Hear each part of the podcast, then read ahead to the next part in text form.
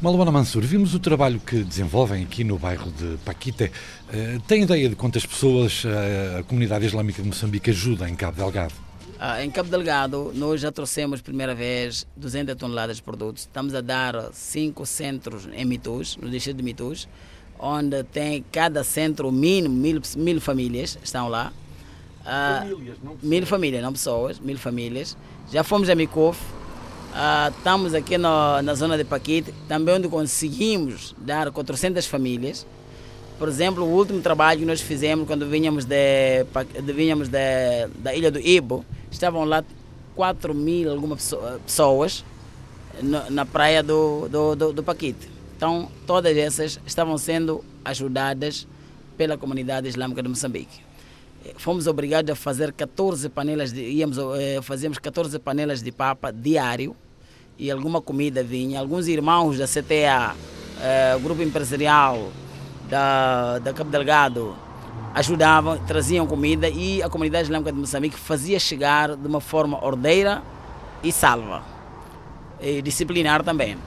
Então, é muita gente que nós estamos a dar aqui só na província de Cabo Delgado, sem, ainda não entramos na província de Nampula, estão lá 25 mil famílias que a comunidade islâmica de Moçambique está a dar a partir da cidade de Nampula, Anchilo, Namialo, Ilha de Moçambique, Moicate, essas zonas todas, a comunidade islâmica de Moçambique está a fazer seu pérpuro lá. Agora estamos a dizer, estamos a fazer 80 casas para deslocados que estão a sair, estamos a tirar do Namialo para a Ilha de Moçambique, onde fomos recebidos calorosamente com o presidente do município, deu, parcelou uh, um espaço muito enorme. Depois de nós termos, estamos a dar uma casa de dois quartos, uma sala, uma casa de banho, um terreno de 15 por 20, por 25, e para além deste terreno, este, que, este beneficiário desta casa vai ter um hectare para fazer sua machamba.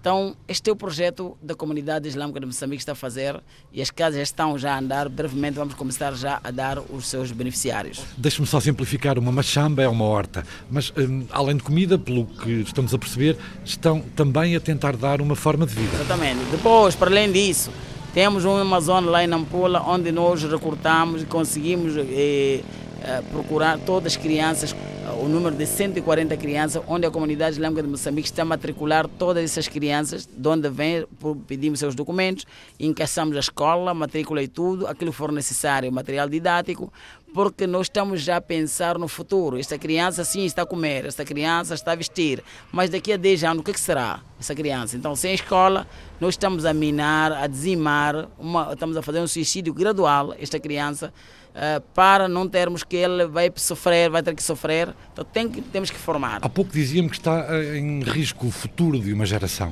Pois, pois.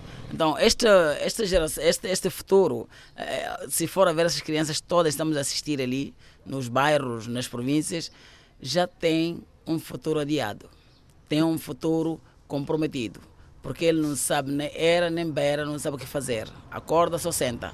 Então, esta é uma preocupação maior da comunidade língua de Moçambique, para além da comida e os seus alojamentos, também a trauma que os pais levam. Já assistiram muita coisa lá dentro, até a zona onde nós chegamos, a mostrar um micro, um deslocado, ele confunde com arma então está com uma trauma total, que ele não percebe uh, o que, que ele vai fazer, o que, é que é isto, para onde vai, uma pessoa que já perdeu tudo. Então estamos a, a, a, nos cooperar com o Hospital Central de Nampula, aqui estamos a falar com alguns hospitais para os, os médicos também fazerem sua parte. Nós resolvemos o problema da barriga, mas o médico também pode resolver e é um foco, é um vetor principal para esse psicólogo de tirar, desmilitarizar aquela mente que está a vir já militarizada. E já há crianças com mentes militarizadas, como diz? Muitas mentes, muitas mentes. Muitas mentes. Eu já estive no Paquito, na hora de refeição, de jantar, uh, estamos a acordar pessoal para jantar. Então, aquela criança, quando acorda num susto, ele começa a correr. O que está acontecendo? O que está acontecendo? Não, eu pensei que era, era Al-Shabaab. Então, já imagina uma pessoa que criança que dorme, assim, acorda a correr no meio de, de muita gente. Então, aquilo não é uma coisa para brincar, uma coisa que já com outro, de outro gabarito. Então, estamos a, conversar com os médicos que sejam interventivos para poder desmilitarizar esta parte da psicologia. Da psicologia. O senhor tem uh, 42 anos, não viveu a guerra colonial, viveu uma guerra civil, Renamo, Frelimo, quase 17 anos, 16 e qualquer coisa. E agora, que guerra é esta? A diferença da guerra dos 16 anos e esta, a guerra dos 16 anos tinha rosto, tinha quem conversar com ele. Tinha, sabíamos os seus manifestos em alguns lugares, qual era a preocupação da Renamo. Uh, a partir desta preocupação da Renamo ficou acolhida, chegou-se a um consenso. Agora, esta guerra parece não ter rosto. É uma guerra que acontece que só não há quem tem razão, este acusa aquele, até em pequenas versões aí eleitor, eh, sanzonais, é imputada a responsabilidade às religiões, quando falam da comunidade, por exemplo, religião islâmica. Mas essa religião islâmica, é bom frisar, que entrou em Moçambique em 1448, antes da vinda dos portugueses. Nunca tivemos essa guerra. Aliás, a palavra Moçambique vem da palavra Moçambique. São os árabes, estavam cá. Quando vai para a ilha de Iba, a história é árabe. Quando vai para a ilha de Moçambique, a história é árabe. Todo o litoral de Moçambique, a história é árabe. Mas por que, que não havia essa guerra? Então, esses muçulmanos, naquela altura, o que, que eram? Esses quem são? Então, é, então, esses quem são? A gente nunca pode dizer os muçulmanos, porque o Islã, quem segue o Islã, tem que seguir um manifesto. O manifesto do Islã é o Alcorão. O Alcorão diz que ninguém tem que tirar a vida do outro sem devida causa. Primeiro. Segundo, o Islã é uma aula é, doutrinária do nosso profeta que diz que tu não, não, não fica feliz enquanto o outro não fica, não fica feliz. Não, você não é bom muçulmano enquanto não amar para o outro aquilo que ama para si. Agora, tirar a vida já não tem nexo no Islã. Então, se alguém compactua alguma coisa fora do nexo, então praticamente já não é o Islã. Nós podemos dizer agora uh, a palavra que quem diz, quem via alguém de Portugal chamaria de um colonialista, mas o colonialista não era o português, era regime. Então não podemos chamar, confundir o português com o colonialista. Mas na sua opinião, que grupo é este que atua aqui no Norte? Na minha opinião, eles muçulmanos não são, minha opinião, são bandidos armados. São bandidos armados que não têm objetivo, porque se tivesse objetivo já teria dito. Quem tem objetivo tem coifa, senão o nosso governo iria direito à coifa, porque saber o que está a acontecer, para poder responder, mas o nosso governo está perpleto porque não sabe com quem conversar, como conversar. Então significa, são bandidos armados até agora. Muçulmanos não. E a pobreza tem, tem ajudado a que alguns jovens adiram a este grupo? Esta pobreza, de facto, pode ser um dos vetores também que possa criar, eh, não a guerra, mas com mais facilidade ter jovens, através de 10 mil meticais, 5 mil meticais, 50 mil por aí. Então ele acaba indo lá porque ele não sabe que vai ter isto. Este pode criar também, ser uma das coisas que puxa os jovens para, uh, para o grupo de, dos bandidos.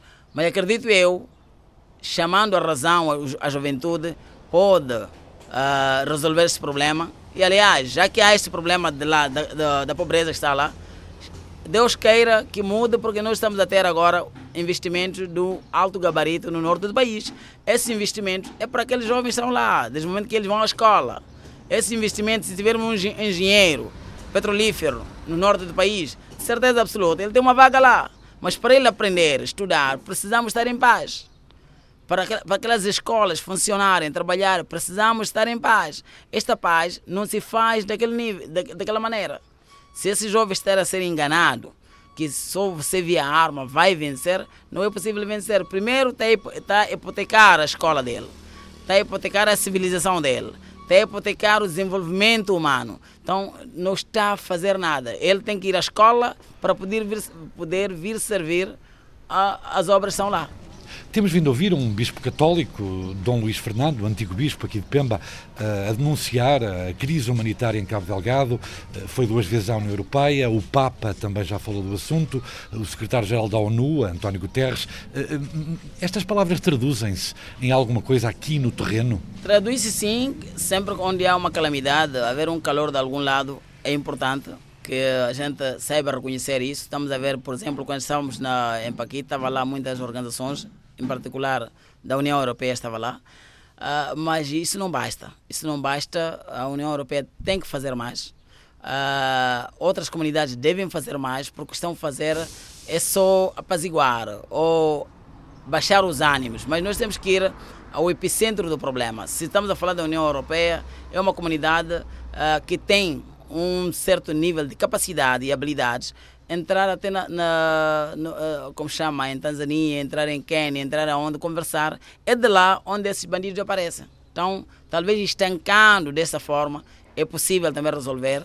Depois, a União Europeia e outras comunidades uh, que vêm para cá, em vez de só entrarmos lá para entregarmos as papas, entregarmos comida, criar solução para essa, uh, esse povo poder estar, esquecer daquilo que passou, porque só dar de comer hoje, amanhã ele vai pensar outra coisa. Então, alimento para o futuro. Então estamos a ver, se metermos aqui, investirmos na agricultura, investirmos na, numa indústria mecanizada, investirmos noutros, noutros, noutros fóruns, acreditamos nós que esses jovens todos vão nesses ramos, vão trabalhar e vão esquecer a guerra.